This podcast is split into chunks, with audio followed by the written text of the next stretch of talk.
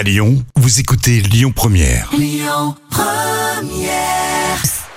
7h10h, tous les matins à Lyon, le grand direct, Manila Mao. Il est 8h37. Merci à vous hein, de débuter votre journée avec nous sur Lyon Première. Ce matin, mon invité s'appelle Alain Parra. Il est docteur en psychologie, il est thérapeute, il est conférencier, formateur, auteur. Il est également préparateur mental de sportif de haut niveau et il fait du stand-up. Eh ben, dis donc, bonjour Alain, bienvenue. Bonjour. Et Merci Manila de recevoir. Mais avec grand plaisir, vous, vous en faites des choses. Euh, Alain, vous êtes euh, également au potentiel hyperactif et serial entrepreneur. Waouh, Alain, c'est génial. Bon, Alain, on va aller direct à l'essentiel. Comment est-ce qu'on fait pour bien vivre ce troisième confinement? Mon Dieu, on n'en peut plus. Alain, quels sont vos conseils? J'ai l'impression que vous attendez une baguette magique. Oui Je l'affirme, Euh, oui. Non. Ah, Alors, ju- juste, juste pour essayer d'expliquer qu'est-ce qui est compliqué dans le confinement, en tout cas dans ce nouveau confinement, Mhm. J'aime bien expliquer aux gens ce que j'explique aux gens en formation, c'est qu'en gros, l'être humain, il a besoin de 5 R pour vivre. Il a besoin de reconnaissance, en gros, qu'on le voit, qu'il sent qu'il existe. Il a besoin de relations.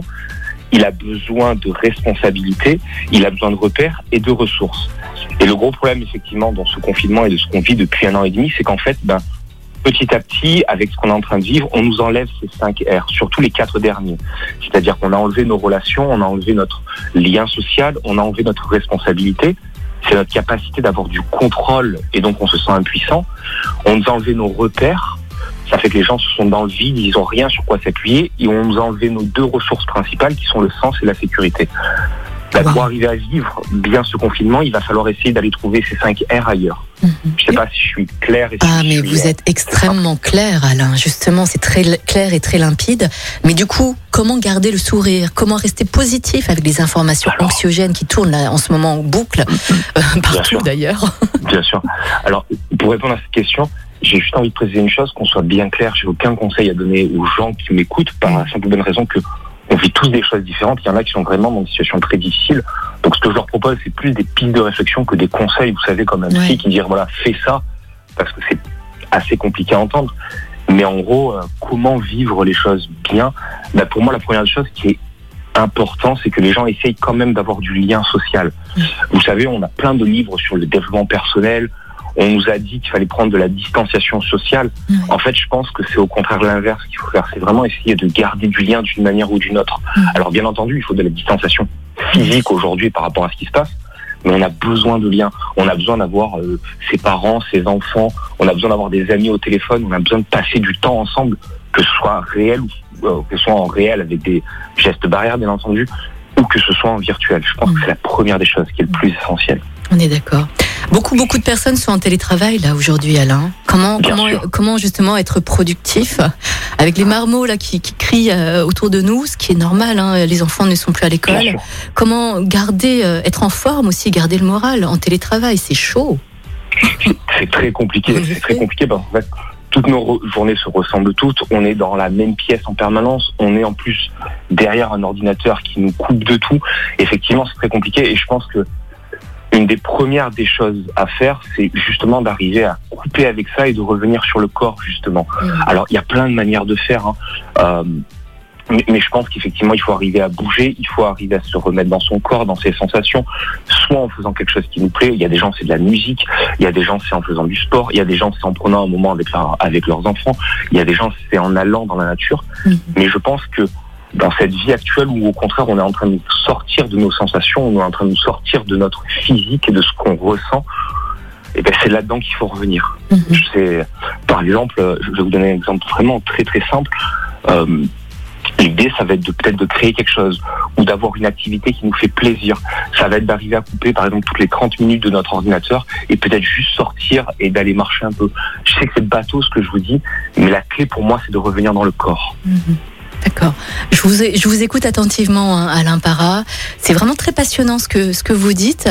Euh, Alain Parra, vous êtes docteur en, en psychologie. Pourquoi Mhm. docteur en, en psychologie, dites-moi?